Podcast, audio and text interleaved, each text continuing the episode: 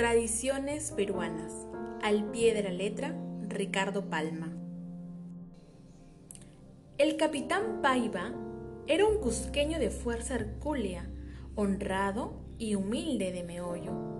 Todo lo entendía al pie de la letra. En Junín llegó a capitán, pero allí quedó. Sus jefes se resistían a ascenderlo. En 1835, Salaberry era jefe supremo y admirador de la bizarría de Paiva. Al llegar a la presidencia, fue su hombre de confianza. Una tarde llamó a Paiva y le dijo, Busca a fulano, me lo traes, y si no, allana su casa. No lo vi, dijo al volver, pero la casa quedó bien llana. Felipe apagó la risa y pensó, pedazo de bruto. Tenía Salaberry por asistente al soldado Cuculí. Habían mataperreado juntos, teniéndole especial cariño. No sabía leer, pero era hábil con la guitarra, la zamacueca, en empinar el codo y batirse por una pelandusca. Abusando de su afecto, cometía barrabasada y media. Llegaban quejas y Salaberry lo arrestaba o le daba una paliza. Se me calienta la chicha, amenazó Felipe, y te fusilo. El asistente sufría el castigo y volvía a las andadas. Gorda, muy gorda debió ser la queja Salaberry, porque dirigiéndose a Paiva le ordenó: Llévate a este bribón y fusílalo entre dos luces.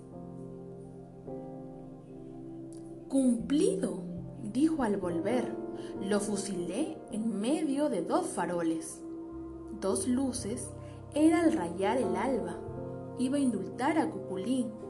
Felipe ocultó una lágrima y susurró, pedazo de bruto. Desde ese día quedó escarmentado Salaberry. Poco antes de Socabaya, hallábase un batallón del ejército de Salaberry acantonado en Chachapampa. Una guerrilla boliviana se presentó y aunque sin dañar, los provocaba. El general llegó, descubriendo una división enemiga a diez cuadras de los guerrilleros, y como sus balas no los alcanzaban, dejó que siguiesen gastando pólvora.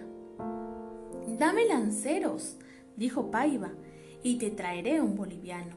No es preciso, le contestó don Felipe, y siguió Paiva molestando, tanto que Salaberry le dijo, haz lo que quieras, anda y hazte matar.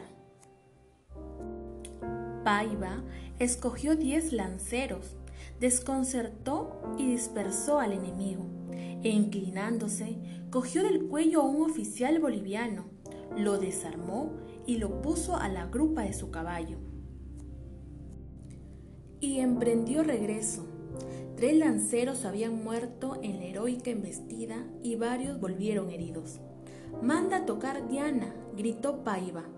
¡Viva el Perú! Y cayó del caballo. Tenía dos balazos.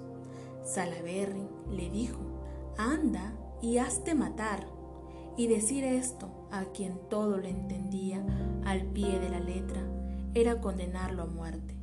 Yo sospecho que Salaberry, al separarse del cuerpo, murmuró conmovido, valiente bruto.